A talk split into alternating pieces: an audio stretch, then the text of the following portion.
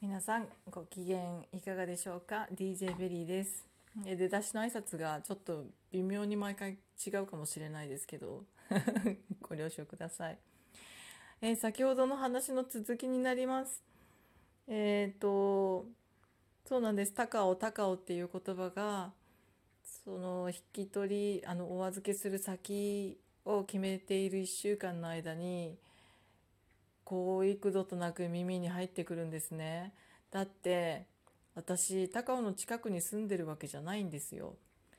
で別に高尾に何のゆえんもないですし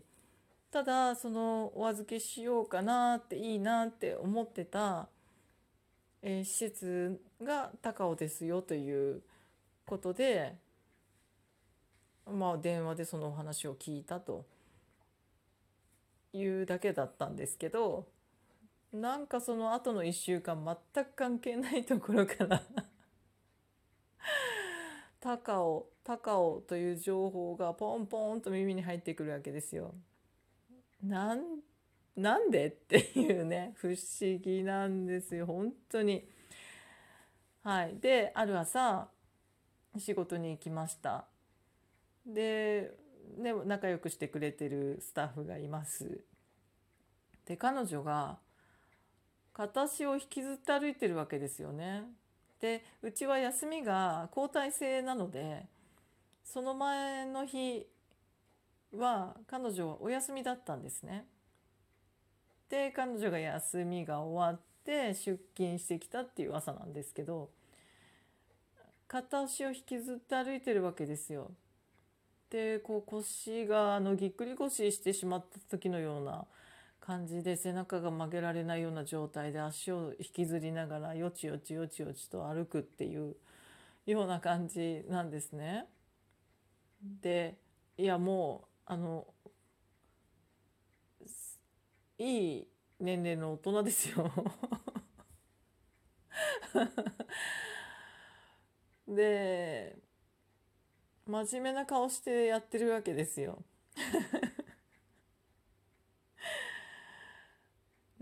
どうした？と思って最初ねちょっとあの面白いことを言ったりする子なのあの人なのであの冗談なのかな？ふざけてるのかな？と思ったんですけれどで周りのみんなも「大丈夫?」とか言って真面目に心配してるのであこれは冗談でやってんじゃないんだみたいな。そうそれで「えどうしたの?」って言ったら「筋肉痛です」って言うんですね。怪我でもなく具合が悪いわけでもなく筋肉痛っていうところにも私受けてしまったんですけれど筋肉痛ですって言って足を引きずって歩いてるわけですねよちよちよちよちと。でえ筋肉痛でそんあのスポーツをするような人でもないですしあの筋肉痛になるほどの運動って結構じゃないですかねそうあのなんですよね。でどうしたの？筋肉痛って何し 何したのって。聞いたら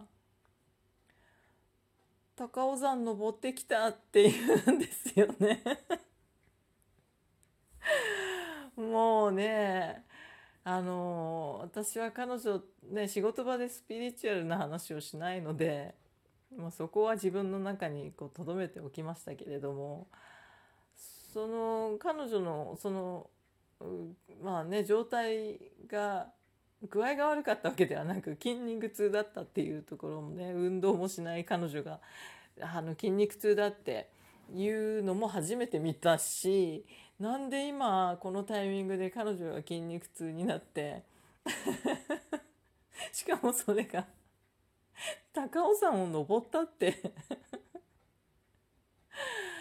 ありえます？っていう感じなんですよね。もうだってタイミングがタイミングじゃないですか。今まで彼女があのいろいろあの出かけるのが好きでえっ、とねご両親とかとも一緒にねあの自然があるようなところに行ったりとかするっていうのは聞いたことありますけれどもそんなに筋肉痛になるような山登りをしたっていうのはあの初めて聞いたんですね。でしかも私のこのタイミングですよね。しかも高尾っていうね。すごいなと思って。まあそんで他にもちょっとこうなんか高尾高尾って。例えばあのちょっとあそうそうそう思い出しました。もう一個がその仕事場に休憩所というちょっと食堂的な広めのこうお部屋があるんですね。でそこにやはり食堂のあの食堂って言っても食事を提供するわけではなくみんながあの自分たちで持ってきたものをそこでねあの休憩しながら食べれるっていうスペースなんですねあと自動販売機とか置いてあったりしますけどでそこに大きいテレビが置いてありますあのテレビが。で見たい人が勝手につけて見てる感じなんですけどでそこにこう私の今やってる業務の事務所私は事務所で仕事してますでそこの、まあ、現場という場所があるんですがその休憩室を通ってその現場に行くっていう経路なんですね。なので、えっと、私たちが仕事中でも休憩してる人はそこでテレビ見てるっていう他のね部署の方たちもいますし割と人数がいるところなのでまあそんな感じでで私はそこの、えー、現場へ行こうと思って休憩室へ行きました。でそこを通ってゲえっと、テレビがついていたので、まあ、何気にちょっとちらっとねこう目に入ったり音が耳に入ったりするわけなんですけど。そうするとそのテレビでやっぱり高尾の話題をやってるんですね。あれ何の話題だったかを覚えてないんですけど高尾っていう言葉がバーって入ってきて 高尾はい分かりましたみたいな。分かりました。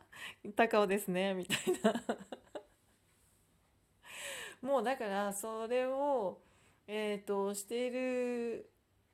それはもうその周りの方とかにも話をして聞いてもらっているっていう期間のでの出来事なんですけどもう自分の中ではおそらくあもう高尾に決まってるんだろうなと。でただまあねこのここでこの今のこの現時なんて言うんですか？次元？での行動として自分は自分の愛犬のために手を尽くすとか、まあ、何そのきっとそれをきっかけに私がしなければいけない経験しなければいけないというかするその何かの経験をするためにそれが起きているっていう考えなので、えっと、その手放しの一連の出来事っていうのはその私が職場の方たちとのそのこうえっ、ー、と何て言うんですかねまあ心のというか愛情のというかそう思いやりっていうんですかねそういったシーンを経験することができるために起きているといった側面もあるっていうことですよね。そこでその誰その中の誰かが勝ってくれることに決まるとか決まらないとかそういうことではなくえそこからは飼い主さんは見つからなかったにしてもそれを私がみんなに投げかけてそこで心の交流を経験できるっていうそれがあの大切だったっていうことなんですよね。なので、えっと、私の中ではあおそらくね私がこうやってみんなに聞いているのはまあもしかしたらその中からいい飼い主さんが見つかるかもしれないけれどもえっと、それもしそうじゃないにしても、えっと、そうじゃない可能そうじゃないにしてもそれは大切な経験で私がその周りの人たちと一緒にこの時間の流れとして経験していることなんだなと。その中でそこから見つかるかもしれないしそこじゃないやっぱりここの施設になるかもしれないしそれは本当に神のみぞ知る。そういう流れなんだっていうふうに私は理解しているんですね。なのでその時ももうあなるほどなと。もう高尾なんだろうなきっとと。結果そうなるんだろうなと。でもこのいろんなことを自分で、えっと、この今までね、まあ、非日常というか、え、今までなかったこの突然起きたこのいろんなことのタイミング。これが、えー、今起きていることは間違いではないしこれはみんなに聞いて正解でそれとうんとでもその全体の私の世界の流れとしては高尾に流れているっていうような意思表示というか、まあ、そういうことなのかなって、えー、捉えていましたねその時はね。まあ、とにかくそのシンクロ度合いに笑っちゃってたっていうねそういう感じでした。うん、もうもう多分思い出すシンクロもなかないかもしれないです。もしかしたらもしかしてまたあったらまた手放し番外編が増えるかもしれないんですけどまあこんなところだと思います。いっぱい話しましたねこれに関しては。